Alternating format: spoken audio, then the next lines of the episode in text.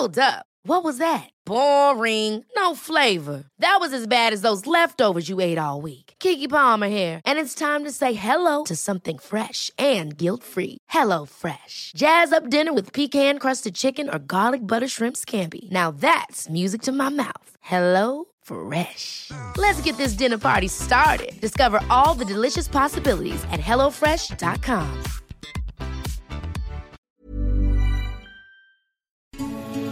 noticias. ¿Qué tal? ¿Cómo le va? Buenas tardes. Estás a punto de escuchar Yo soy Javier Alatorre. las noticias con Javier Alatorre. La vamos a pasar muy bien. Comenzamos. Caprichosa,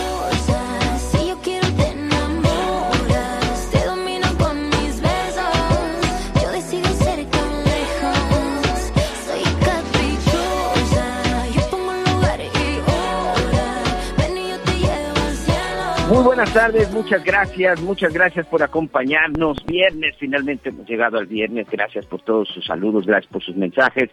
Gracias a nuestros amigos que nos escuchan a través del Heraldo Radio y por supuesto también del grupo Audiorama. Les mandamos un abrazo prácticamente desde la zona de Tijuana hasta Mérida, Yucatán. Dana Paola, ahí estamos escuchando Caprichosa. En este momento pues ya está en tercer lugar. Hoy va a presentar un concierto al aire libre en la curva 4 del Autónomo Hermano Rodríguez. Creo que hoy ese pues va a ser el nuevo escenario después de toda esta situación de la pandemia. Así que bueno, pues mucha suerte para Dana Paola y ahí pues para todos sus aficionados. Muchas gracias por todos sus mensajes. Saludos a nuestros amigos en la península de Yucatán, a nuestros amigos, por supuesto, en la zona de Campeche, que hay tanto, tanto problema, pero bueno, también para todos nuestros amigos que nos escuchan aquí en la zona también de Quintana Roo.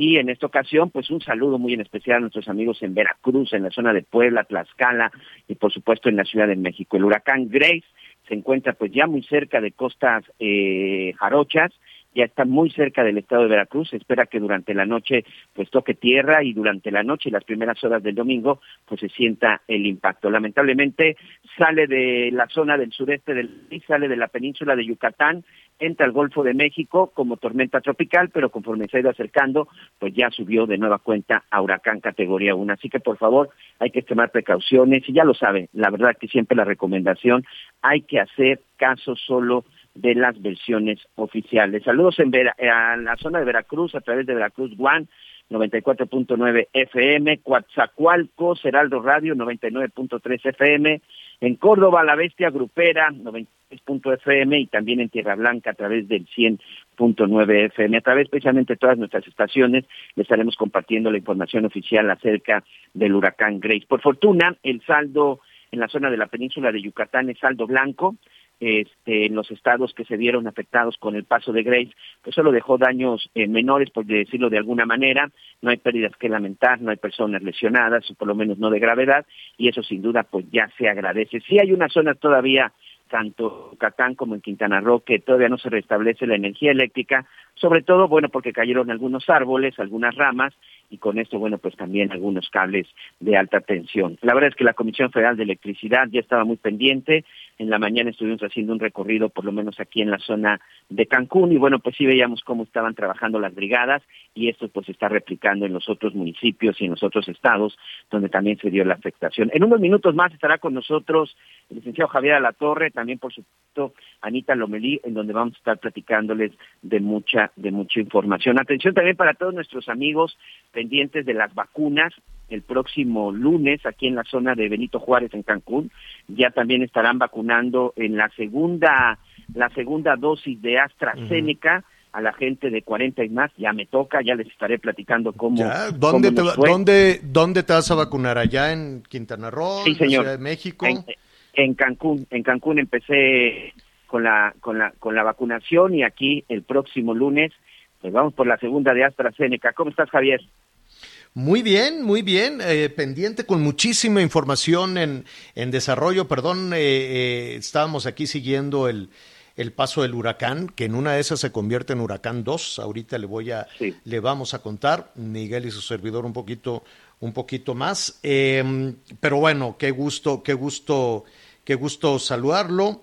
Em, mira, eh, a ver, vámonos por temas. Uno, la vacuna, que qué bueno que lo estás diciendo. Fíjate que en la Ciudad de México eh, van a, a todo vapor, ¿no? Yo- uno quisiera, evidentemente, que en todo el país eh, tengan la misma este, urgencia o la misma dedicación que la Ciudad de México. Pero pues sabemos que la Ciudad de México es el territorio consentido del gobierno federal. Es además el terreno electoralmente fértil para el gobierno federal y como les dieron un campanazo, como perdieron la mitad de, de, del territorio político de la Ciudad de México y en una de esas un poquito más, este, eh, pues le ponen toda la atención. Le, le, dicen, a ver, oye, pero el país es más grande, no importa. Entonces todo, todo se va en buena medida a la Ciudad de México. Los fines de semana, pues hay atención también hacia, hacia otras entidades. Eh, y en ese sentido, pues es una buena noticia para los habitantes de la Ciudad de México. Eh, fíjate que hoy están poniendo vacunas de 18 en adelante. Ahora sí que de 18 en adelante en Xochimilco. Entonces, este, me puse ahí a revisar porque pueden ir todos los rezagados, Miguel de sí, 18, de 20, 30, de 40, de 50, de 60, 70, 80, 90, 100, todos, eso sí, las filas hay que tenerle paciencia, porque son filas kilométricas y no importa la alcaldía, atención, alcaldía, pero sí tienen que ser residentes de la Ciudad de México. Lo, es, lo, lo abrieron, dijeron, a ver, vengan todos, este, los vamos a vacunar, y entonces la fila, la fila es muy grande. Es una buena noticia para los que les falta la, la, segunda dosis. Es más, este, si a ti te vacunaron en la primera en Quintana Roo, pero vives, como es tu caso, en la Ciudad de México, te pueden poner la segunda dosis en la Ciudad de México. Pero qué bueno que ya te la van a poner por allá. Bueno, muy sí, bien. Estamos en tiempo, en tiempo. Sí. Me, la primera dosis fue el 2 de junio AstraZeneca el plazo es hasta tres meses, entonces estábamos prácticamente en tiempo, estábamos a dos semanas de que se vencieran los tres los tres meses, Javier, así que pues ya, el, que ya no la, en la próxima semana, pues nos da el tiempo exacto, el tiempo justo para continuar con el tratamiento. Bueno, muy bien, saludos a la Dana Paola, que es muy exitosa esta muchachita, cómo trabaja, cómo canta, canta muy bien, la caprichosa es con lo que estuvimos eh, iniciando el programa y este y bueno, pues va a tener un concierto, va a haber concierto al aire libre, pero pues concierto, fíjate la Ciudad de México, ¿no? La Ciudad de México ya tiene conciertos al aire libre, el tráfico está que parece el buen fin, hay cachetadas para moverse de un lado al otro. Es, es una realidad diferente, ¿no? La, la actividad no se detiene, está la gente comprando los uniformes, los cuadernos con lo que se puede. El centro está, Miguel, lleno, lleno todo, este, y, está bien, en, en, eh, digo, hay que cuidarse, está bien en términos de la recuperación económica, y se va a quedar en naranja. Eh, a pesar de, lo que Dice se naranja pegándole al amarillo, esa cercanía de colores, la verdad es que no, no, no, estamos en naranja casi amarillo. Ah, entonces, pues ya, ya está todo abierto, ya hay muchos visitantes, está pues, pues cosas que algunas personas lo ven a distancia. Sí es cierto que las vacunas han ayudado considerablemente en la, en la cuestión de, de, los contagios y los fallecimientos. Siguen los picos, siguen, a, a ver, hay más contagios y fallecimientos que cuando estábamos el año pasado encerrados todos. Pero este pues ahora ya ya hay que hay que salir hay problemas hay que salir a trabajar hay que cuidarse. Miguel Anita y su servidor no hemos parado no paramos de, de trabajar pero nos hemos cuidado. Y hemos enfrentado cuando han surgido brotes de COVID en los lugares de trabajo, en la estación, en el canal de televisión o en la propia casa. Tú ya estás de salida, Miguelón. ¿Cómo va, cómo va Valeria? Sí, pues en teoría estamos todavía una semana, todavía toca encierro, ya son, eh, ya vamos por la cuarta semana. Mi hija Pobrecita, tuvo eh, ya de COVID, estar harta, pero- ya no, de ya, estar harta, ya. Valeria, digo. 22 años, este, tres semanas encerrada en su habitación, porque, atención, este COVID, con esta variante Delta, es altamente contagioso y además dura más, eh, ya lo estamos comprobando. Por ejemplo, nosotros que en octubre habíamos tenido ya el, el SARS-2, lo que fue la primera, la primera fase, por llamarlo de alguna la, la, por llamarlo de alguna forma, pues fueron tres, cinco días en donde eras altamente contagioso, posteriormente seguías positivo, pero ya no contagiabas. No, aquí, señor, vamos completamente diferente. Tenemos tres semanas y de acuerdo con los últimos estudios, todo el, el grado de, de, de viralidad del virus, perdón, que tiene en este caso esta variante, pues todavía representa un alto foco de contagio. Entonces, pues, lamentablemente todavía está aislada. Esta delta vaya que está más brava, Javier. Así es, así es. Hay que, hay que cuidarnos. Eh, bueno, pues ahí estamos ayer eh, comentando lo que está lo que está sucediendo. Muchas gracias a todos por sus mensajes, gracias por sus comentarios. Para todos nuestros amigos eh, les vamos a estar informando acerca de lo que esté sucediendo. Ya lo decíamos en la zona de Veracruz, en la zona de Puebla, en la zona de Tlaxcala y también por se nos fue, se nos fue por ahí Miguelón. Mire, eh, nada más para, para concluir este tema de COVID que tiene que ver desde luego con todos estos. Estos estados que hoy están en emergencia por, eh, por la llegada del huracán, también hay que tener, no baje la guardia ni en Veracruz, ni en Tlaxcala, ni en Puebla. De hecho, Puebla eh, Puebla y Tlaxcala tienen los primeros lugares de hospitalización, ya casi están llegando, ya casi están llegando al tope en la ocupación general de camas con pacientes COVID. Puebla tiene 80%, La Escala tiene 85% de ocupación.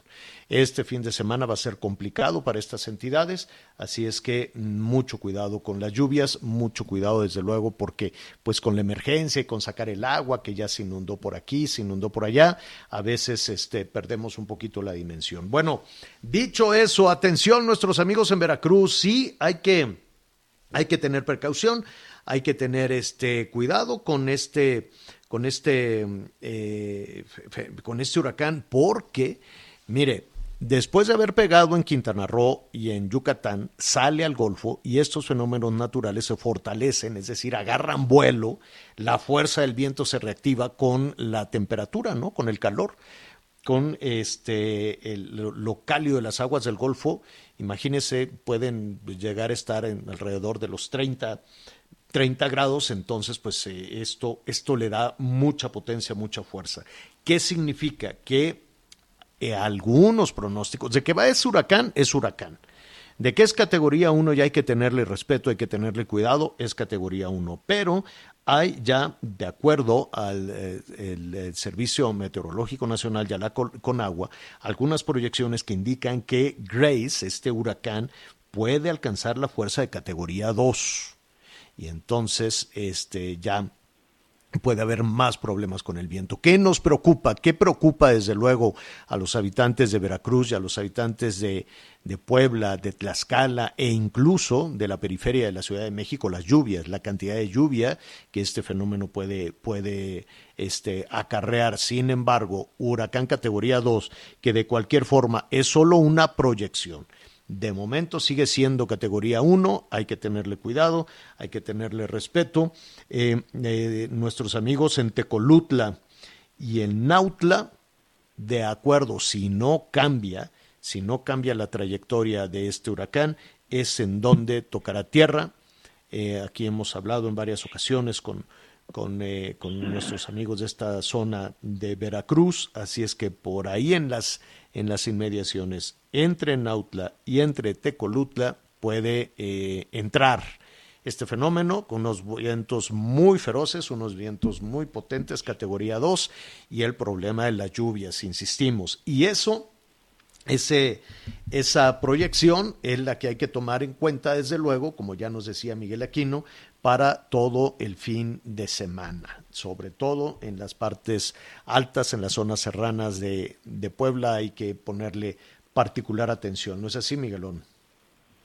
Sí, así es, Javier. Hay que tener mucha atención y la verdad es que la recomendación de siempre hay que hacer caso solo de las cifras, perdón, de las informaciones oficiales. Perdón por la señal, pero aquí todavía tenemos, bueno, pues algunas algunas fallas. Les comentaba que todavía la, la energía eléctrica y por supuesto lo de las líneas telefónicas en algunos puntos del sureste están fallando. Se cayeron algunos postes, algunos cables, pero bueno, lo mejor es que ha sido saldo blanco. Ya en unos minutos más les estaremos mostrando imágenes a través del streaming porque hicimos un recorrido muy temprano y pues un día después, Javier, como si aquí no hubiera pasado nada, ¿eh? Las playas ya empiezan a llenarse desde muy temprano de turistas nacionales y extranjeros. El sol está, bueno, pues a todo lo que da aquí en la zona de Cancún, en la zona de Playa del Carmen.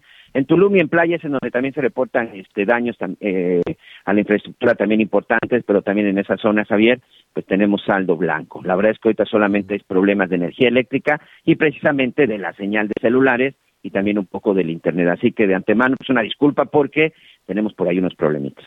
Bueno, no, no, no te apures, no, al, al, contrario, muchísimas gracias. Pues qué bueno que eh, la brincamos, ¿no? La brincamos este, este huracán que de hecho, pues fue, si no me equivoco, Miguel, el primero de la temporada que pegó directamente en territorio nacional. Los efectos, pues eh, yo diría que es el segundo entonces, ¿no? Aunque sí, el es segundo. el mismo fenómeno, pero es el mismo. ¿Cuándo? De acuerdo al pronóstico, mire, allá este, todavía podemos, eh, así son estos fenómenos, ¿no? Nuestros amigos en Veracruz nos pueden decir, no, hombre, pues aquí está muy soleado, sobre todo hacia el sur, ¿no? Hacia el sur de, del territorio veracruzano.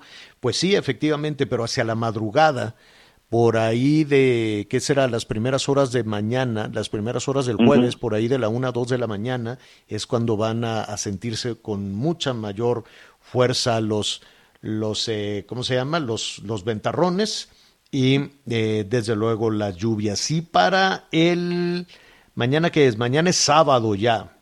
Y para ese mismo sábado es probable que los efectos ya se puedan sentir en Puebla y ya para el domingo, pues para el domingo llegará con beneficio hacia Jalisco, Colima, Nayarit, ¿no? Con beneficio de algunas lluvias, ya sin el riesgo, desde luego, de que sea de que sea un, un, huracán. Pero sí, eh, la, va a llevar agua, eso también es importante, va a llevar agua a Nayarit, va a llevar agua a Jalisco, va a llevar agua a Colima y a Michoacán. Es la buena noticia, ¿no? Como todo tiene, tiene dos historias, ¿no? La mala noticia pueden ser las inundaciones que tanto hemos sufrido en, eh, en, en Veracruz y los deslaves y la incomunicación de, de diferentes este, eh, ¿cómo se llama? localidades, sobre todo de la zona de la zona serrana de Puebla. Hay que tener muchísimo este cuidado, muchísimo cuidado con todo eso. Bueno, muy bien, déjeme decirle que este atención nuestros amigos en Campeche nos están preguntando ¿qué? ¿Habrá de nuevo elecciones? No, no, no, no, no, no. Van a contar los votos. Van a contar los votos.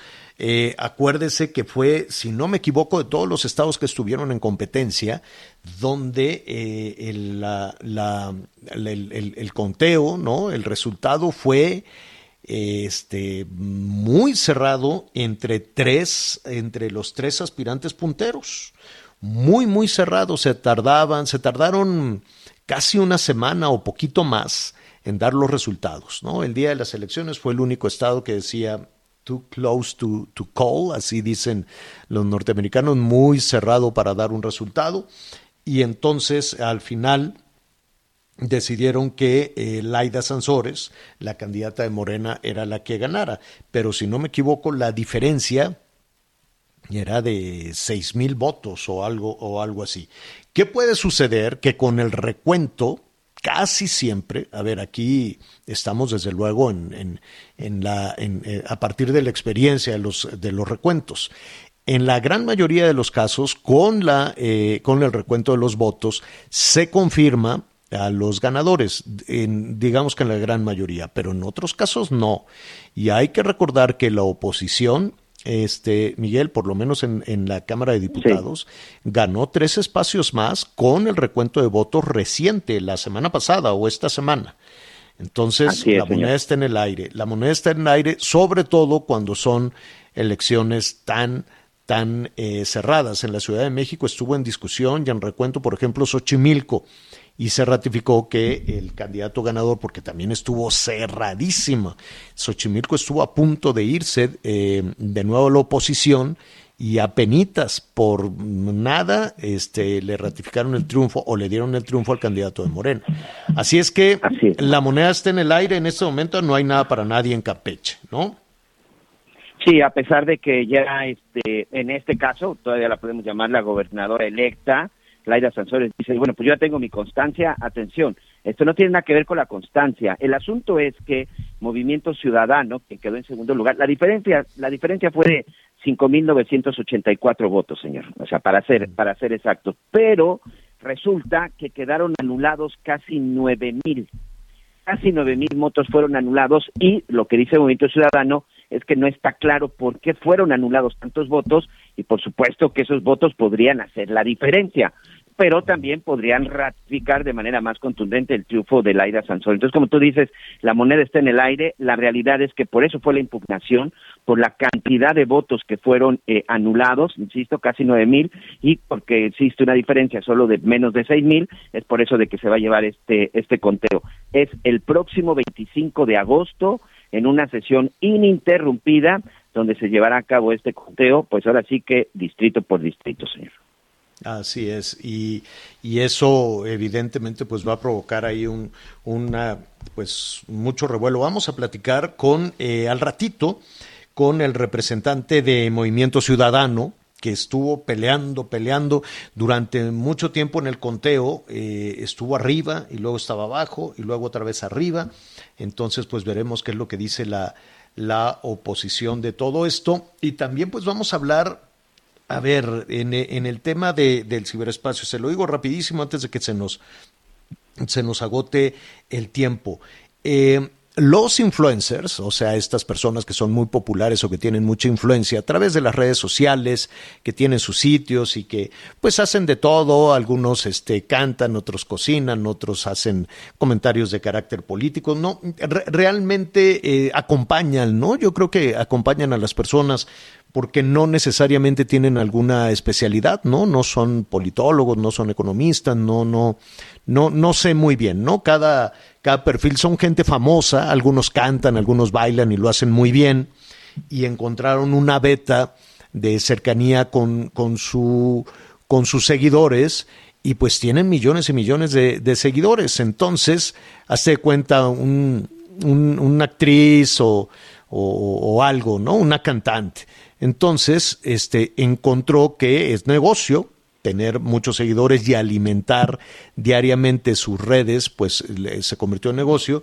Y entonces algunos partidos como el Partido Verde decían, oye, ¿y si echamos mano ahí de, de los influencers y este y les eh, y pues les, les funcionó, nada más que estaban violando la ley y se armó una rebambaramba. De todas formas, el tribunal le dijo al verde, pues ni modo, hazle como quiera, este, tienes que pagar una multa de casi 41 millones de, de, de, pesos, que haciendo sus cálculos, pues mira, el Partido Verde siempre le va calculando, ¿no? Dice, pues mira, me van a multar con tanto, pero como voy a ganar tantos votos, el gobierno o los contribuyentes, no el gobierno, perdón, los ciudadanos me tienen que dar para la próxima elección, pues, no, este, 200 millones de pesos, entonces pues que me multen con 40 y me quedo con 160. Hacen así sus cálculos, saben que están violando la ley, saben que con esa violación a la ley pueden obtener más votos y saben que obteniendo más votos van a obtener más dinero. ¿No cree usted que los partidos están buscando los votos solo porque eh, tienen unos ideales que pueden llevar al bienestar de las personas. No, hombre, los partidos políticos, la gran mayoría de los partidos políticos y sobre todo los pequeños, tienen un gran negocio con, con, con la franquicia de los partidos y no la quieren soltar.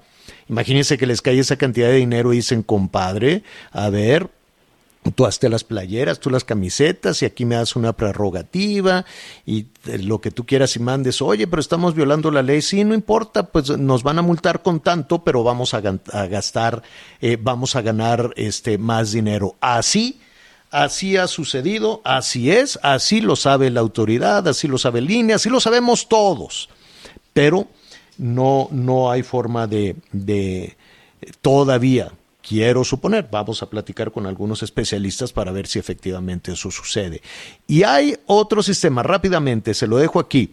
Miguel, tú no sé cómo funciona el, ¿qué? ¿Cómo? Members only, no, no es members only, esa era una chamarra uh, que, usaba que usaban los políticos hace mucho. ¿Se llama members only? No. Este sistema de, internet que es, que es OnlyFans, members OnlyFans. only. OnlyFans es solo seguidores. Entonces la gente, no sé cuál es el mecanismo, le vamos a preguntar a Gonzalo Oliveros. Y la gente encontró ahí una beta, hay gente que se ha hecho millonaria, entonces en- de, de una manera cerrada le, le dicen, ah, tú quieres ser mi, mi seguidor, me das una lana y pues hay varias opciones, o puedo darte una conferencia de música clásica, o puedo hacer sexo explícito y me das un dinero. Entiendo que por ahí va la cosa, ¿no? No todo es sexo, es. no todo es porno, creo. No, no, no, la verdad es que no, no totalmente, no se trata solo de sexo explícito, hay muchos, hay muchos famosos y famosas que incluso lo utilizan, bueno, pues para salir ahí de manera, de manera muy sexy, de manera muy sensual, pero el problema es que también hay quienes, eh, pues no son tan O sea, famosos. pero el perfil, la no idea es eso, la idea es mostrar, eh, o sea, la, la idea es, Es erótica, el, el, el perfil, el origen de, de OnlyFans es erotismo. Quiero Es suponer, correcto, no lo señor. sé, es que ahí sí es un terreno fangoso porque no lo conozco, pero el que sí lo conozco es Gonzalo Oliveros y al ratito lo vamos a invitar para que nos diga qué es eso. Vamos a hacer una pausa, si usted sabe, si usted tiene, usted es miembro de, de, de ¿cómo se llama? Mm, eh, on- OnlyFans. OnlyFans, o usted tiene ahí este es usuario, es consumidor de OnlyFans, llámenos ahorita en este momento rápidamente eh, para que nos diga cómo, cómo, jala, cómo jala eso. Vamos a hacer una pausa y volvemos. Sigue con nosotros. Volvemos con más noticias. Antes que los demás. Todavía hay más información. Continuamos. Bueno, em, vamos a ver cuál es eh, la situación. Ayer ya estábamos, eh, le pusimos en, en, en perspectiva, desde luego, y le ofrecíamos algunos detalles de, Saúl Huerta, el eh, diputado al que le quitaron el fuero, ¿no? Le retiraron el fuero para que responda a las acusaciones de abuso, de abuso contra menores, o por lo menos contra un menor, ¿no? La- la- el, el abuso de un menor, estuvo de alguna manera prófugo, después se entregó en las calles de la Ciudad de México y en horas de la madrugada, este, pues las eh, responsables o representantes de la Fiscalía de la Ciudad de México fueron, ¿no? Él, dice que se entregó, bueno, se lo llevaron y está en el reclusorio, está en el reclusorio Oriente. Desde el reclusorio Oriente va a seguir, o, o desde ahí el, el juez ya le dio un plazo. Ayer estuvimos platicando también con los abogados defensores de- del, del diputado acusado y desaforado. Y le, desde ahí va a seguir todo el proceso en tanto se integra toda la investigación y se resuelve la condena en su caso que podría recibir este personaje. ¿Qué dice la parte acusadora? Hoy me da mucho gusto saludar a Teófilo Benítez, saludar de nueva cuenta a Teófilo Benítez en su calidad de abogado defensor de la presunta víctima de abuso del diputado Huerta. Teófilo, ¿cómo estás? Buenas tardes. Hola, ¿qué tal, Javier? Muy, muy buenas tardes. Oye, Teófilo, ¿está ya detenido o por lo menos está ahí en el reclusorio eh, Oriente y ahí se quedará en tanto se va integrando todo el expediente? No estamos muy familiarizados con el caso, probablemente cometemos algunos errores en, en- en la manera en que, lo, en que lo estamos presentando. Pero dime, tú, este, tú, tú como abogado, y las eh, y la víctima o las víctimas que tú representes están satisfechos con lo que ha sucedido en las últimas horas? Mira, hasta el momento ellos han estado satisfechos con el trabajo que se ha desempeñado, mas sin embargo, este esta investigación inicial es para la integración de la carpeta. Una vez que se tienen los datos de prueba eh, suficientes para poder solicitar ante el juez de control eh, la vinculación a proceso, se lleva a cabo esta audiencia que fue la que se celebró precisamente el día de ayer. Entonces Ujú. el juez valora esos datos de prueba y el juez determina si son suficientes para dictar el auto de vinculación y que se quede eh, internado por ser un delito eh, de prisión oficiosa, de prisión preventiva oficiosa. Entonces, al tener esos datos ya el juez, él determina si es eh, viable o no viable.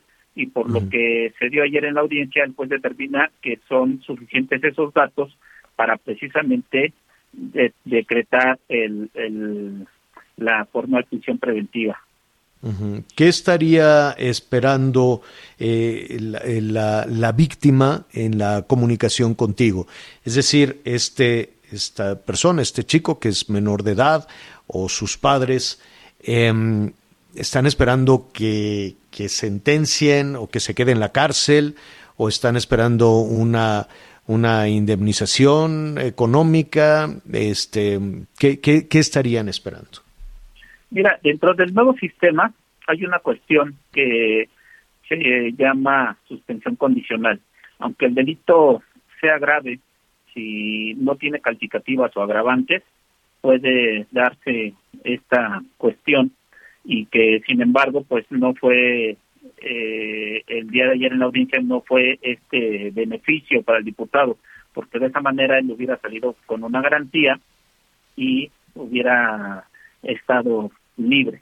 Entonces, lo que ellos buscan realmente no es que les den una cantidad eh, X, sino por el contrario, que se determine que realmente es culpable porque así los datos de prueba es lo que arrojan y que se obtenga una sentencia condenatoria y que se haga justicia realmente y que esto no quede impune. Pero realmente ellos no están eh, interesados en una reparación económica. Tal es el hecho que en anteriores fechas, por ahí en los medios salió un, un ofertamiento que se les había hecho y que ellos precisamente dijeron que no, no, no es su interés algo económico, porque esto conlleva más a un daño eh, emocional que les va a dejar marcado esto, pero de por vida, tanto al menor como a la familia. Ujú. Este, en tu estrategia, em, eh, y representando desde luego a las presuntas víc- víctimas, eh, ¿qué vas a buscar? Lo que se busca es que se le dé la pena más alta y que se ¿Qué le sería ponga de cuánto? Mira, la, la cuestión aquí es que el delito puede cambiar. El delito puede cambiar abuso sexual, dependiendo la estrategia de los abogados y cómo también se vinculen esos medios probatorios en la siguiente etapa y que de ahí se determine que no se sancione por lo que es la violación equiparada, sino por un abuso sexual con un agravante. Entonces, puede haber penalidades desde seis años hasta 30 años. Entonces, nosotros vamos por la penalidad más, más grande, la más alta, y también para que se le sancione a una reparación del daño que realmente sea sea bastante para que pueda cubrir esa esa pues ese menoscabo al menor y la familia porque esto es un daño que va a ser de vida o sea de toda su vida. Su plan de vida de él ya ya se vino abajo está destruido totalmente. Oye, dime, dime algo. Te, estamos eh, platicando con el abogado defensor de la presunta víctima del, eh, del eh, diputado Saúl, Saúl Huerta. Este, Teófilo, dime algo de lo que hemos platicado en ese momento, de lo que sabemos que sucedió en las últimas horas, que el diputado eh, sin el fuero ya está en el reclusorio Oriente, de que se tienen que integrar, ¿no? Se dio un plazo para integrar esta, esta investigación. En fin, ¿en dónde estamos ahorita? Justo, justo hoy. Eh, es, decir, el proceso puede durar, ya sabemos que los vericuetos de la justicia, a menos de que sea un, un, caso, y en ocasiones ni siquiera los casos políticos este, se apresuran, ¿no? Ahí está, por ejemplo, Rosario Robles, que puede durar No, no, no se sabe, ¿no? Hay, hay una parte nebulosa en todo eso, o está el caso del exdirector de Pemex. Es decir, cuando hay personajes eh, de la clase política involucrados, esto es muy incierto, ¿no? Las rutas que pueda plantear la justicia este, pueden ser eh, una dimensión desconocida. ¿En dónde estamos ahorita y cuándo consideras tú que este caso se podría resolver? Mira, tienes toda la razón, toda, toda, toda. Mira, aquí el detalle está en que una vez que se, ata- se, se acaba la primera etapa de la investigación inicial, entonces iniciamos con una investigación complementaria, la cual conlleva de una duración de dos a seis meses. Ayer nosotros solicitábamos que esta investigación complementaria se llevara a cabo por seis meses, mas sin embargo el juez determinó que se hiciera por tres meses. Entonces, esta investigación complementaria tendrá una duración de tres meses y posteriormente pasamos a otra etapa que es la etapa intermedia. En donde A ver, después de esos tres meses, perdón, perdón que te interrumpa, después de esos tres meses, eh, ahí en, en eh, que estamos ahorita, eh, casi, casi septiembre, septiembre, octubre, noviembre. ¿En noviembre el diputado podría quedar en libertad? No, esto conlleva todavía eh, la valoración de la siguiente etapa y entramos a una etapa de juicio que posiblemente se puede llevar un mes más. Esas, esas este, diversas etapas. Más sin embargo, en esta investigación complementaria, ellos tienen derecho a desvirtuar los datos de prueba que están integrando dentro de la carpeta, que son realmente periciales, que arrojan un valor científico y que es por lo que el juez determina que se le vinculará proceso. Entonces, ellos tienen que ver sus medios de prueba a ofrecer para que puedan vincular a este eh, diputado del, del delito. Bueno, pues eh, Teófilo, te agradecemos esta conversación y si nos permites, pues a lo largo de este plazo, de estos dos o tres meses, nos gustaría este, ir conociendo ¿no? la, la estrategia y los pasos que van a seguir. Con muchísimo gusto, Javier. Estamos a tus Gracias. órdenes. Muchas gracias. Gracias, gracias. Es el abogado Teófilo Benítez. Una pausa y volvemos. Sigue con nosotros. Volvemos con más noticias. Antes que los demás. Todavía hay más información. Continuamos. Las noticias en resumen. Muchas gracias. Continuamos con más información. El periodista Jacinto Romero Flores fue asesinado a tiros en una zona montañosa de Jalapa, Veracruz. Los hechos ocurren cuatro meses después de haber denunciado amenazas de muerte en su contra. Estados Unidos extendió este viernes hasta el 21 de septiembre las restricciones para viajes no esenciales como el turismo en sus fronteras terrestres con Canadá y México. Los organizadores de los Juegos Paralímpicos de Tokio 2020 anunciaron este viernes que han detectado el primer caso positivo de COVID-19 entre los deportistas que llegaron al país para participar en el evento. Y hoy el dólar se compra en 19 pesos con 93 centavos y se vende en 20 pesos con 40 centavos. Necesitamos hacer una pausa, pero regresamos con más. Antes, antes, ¿qué le parece si escuchamos un poco más de información?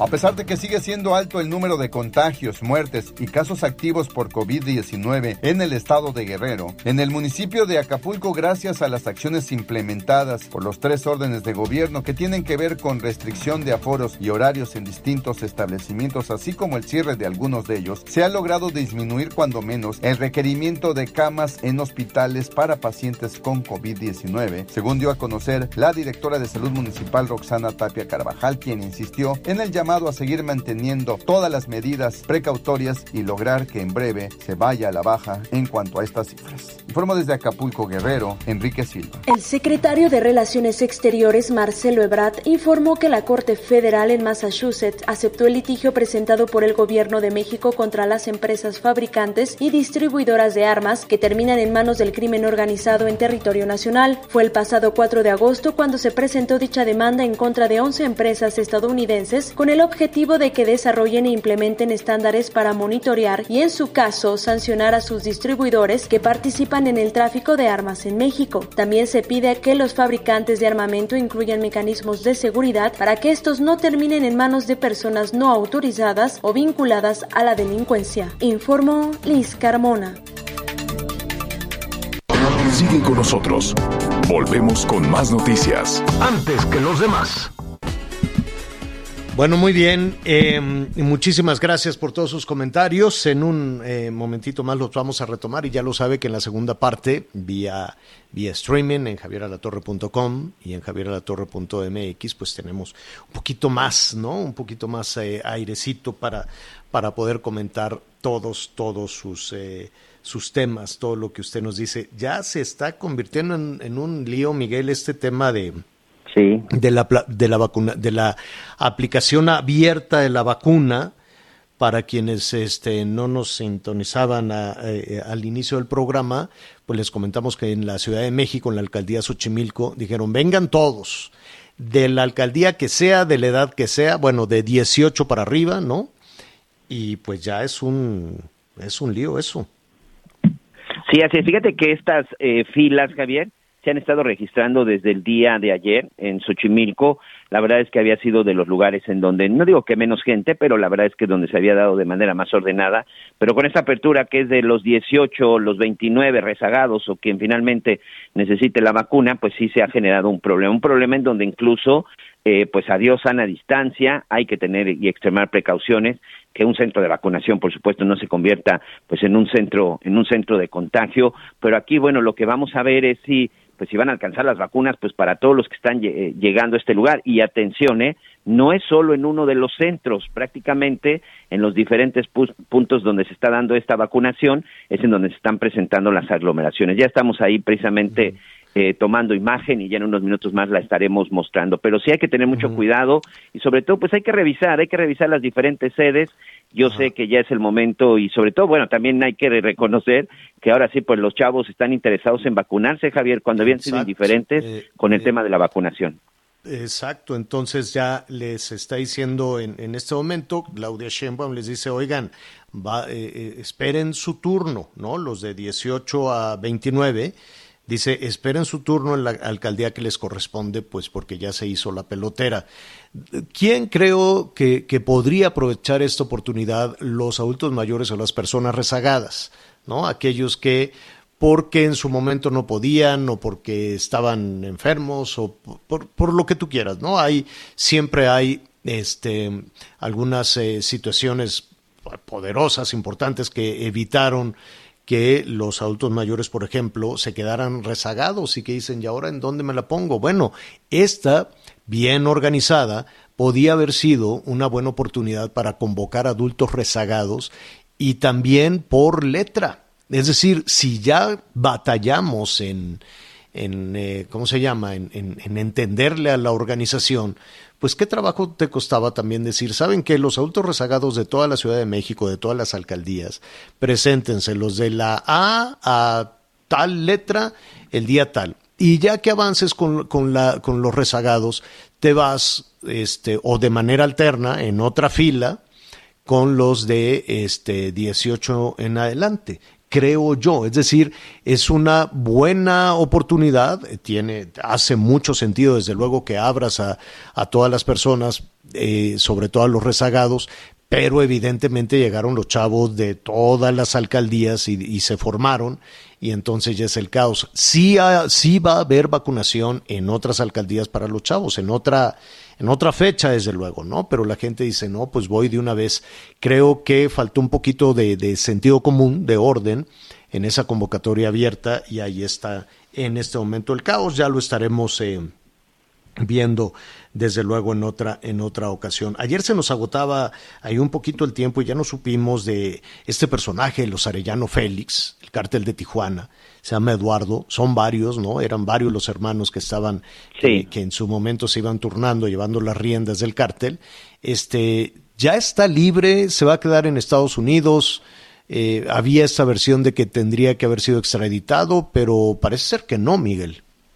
No, así es, Eduardo Arellano Félix, el doctor Javier, ya abandonó esta semana la prisión en la que estaba, una prisión de mediana seguridad en los Estados Unidos, después de haber cumplido 10 de los 15 años de condena que había en su contra en la Unión Americana. Y Eduardo Arellano Félix, eh, no, no fue deportado a México porque el gobierno de México nunca solicitó que fuera deportado a nuestro país y pues es muy simple, no lo solicitó porque no existe ninguna averiguación, ninguna investigación, ni mucho menos una orden de aprehensión pendiente en contra de Eduardo Arellano Félix, el doctor, uno de los hermanos que en su momento formaron y encabezaron el cártel, el cártel de Tijuana. Eh, sí, eran varios hermanos, Javier, este, eran cuatro para ser exactos, tres los principales, Ramón, que fue asesinado en Mazatlán durante este carnaval de Mazatlán en el 2003, si mal no recuerdo, él es asesinado, también eh, Francisco Javier Arellano Félix, el tigrillo, otro personaje que fue detenido y que fue eh, encarcelado en los Estados Unidos y de que el día de hoy no se sabe tampoco absolutamente nada de él.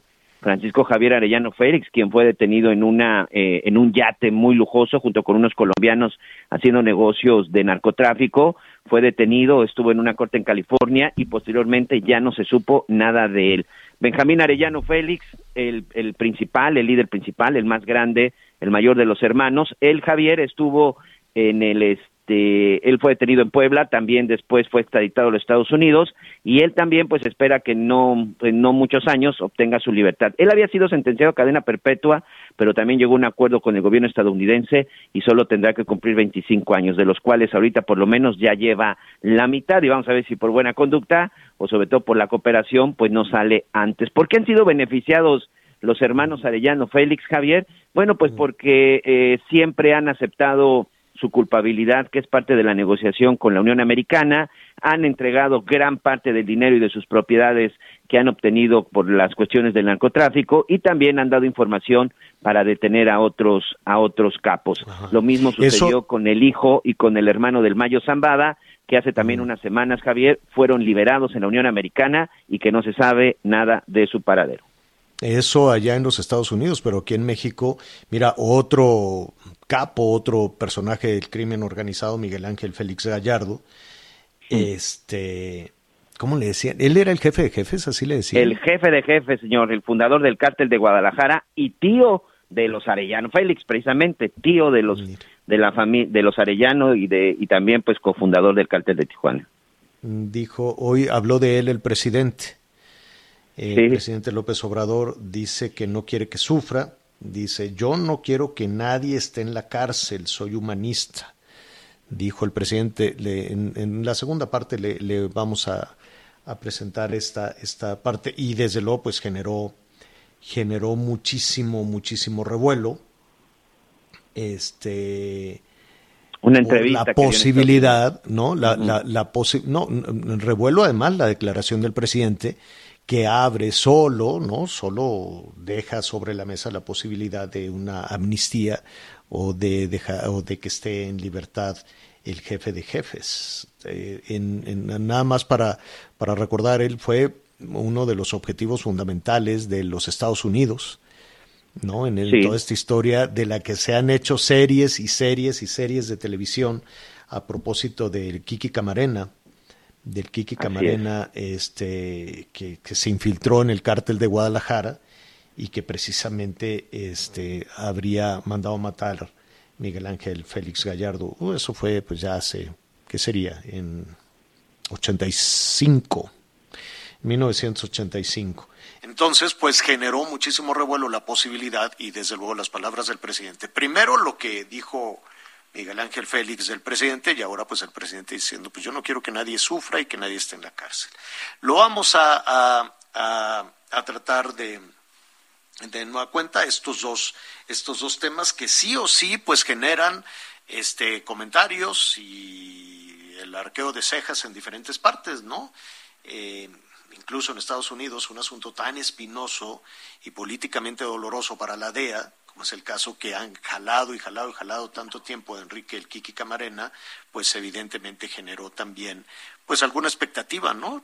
Seguramente allá en la DEA y en Estados Unidos quieren saber si el presidente daría amnistía a Miguel Ángel Félix Gallardo. Es un asunto que pues solo está ahí en el Oye. aire. quien, que, que quien junto con Caro Quintero son los principales señalados por el gobierno de los Estados Unidos y un Caro Quintero, Javier, que hoy está en la lista de los más buscados y junto con terroristas de Al Qaeda o de ISIS encabeza la lista de varios millones de dólares. 20 millones de dólares ofrece el gobierno de los Estados Unidos por la captura de Caro Quintero, un capo que fue liberado en México hace ya algunos años, pero ellos siguen insistiendo que él y Félix Gallardo fueron los responsables de la muerte de Kiki Camarena.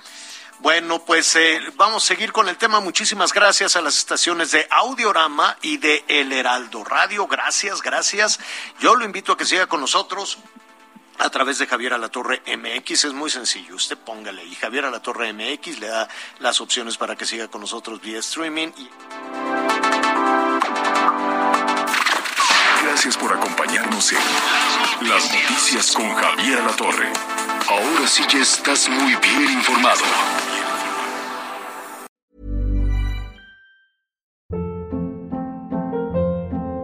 Hold up. What was that? Boring. No flavor. That was as bad as those leftovers you ate all week. Kiki Palmer here, and it's time to say hello to something fresh and guilt-free. Hello Fresh. Jazz up dinner with pecan-crusted chicken or garlic butter shrimp scampi. Now that's music to my mouth. Hello Fresh. Let's get this dinner party started. Discover all the delicious possibilities at hellofresh.com.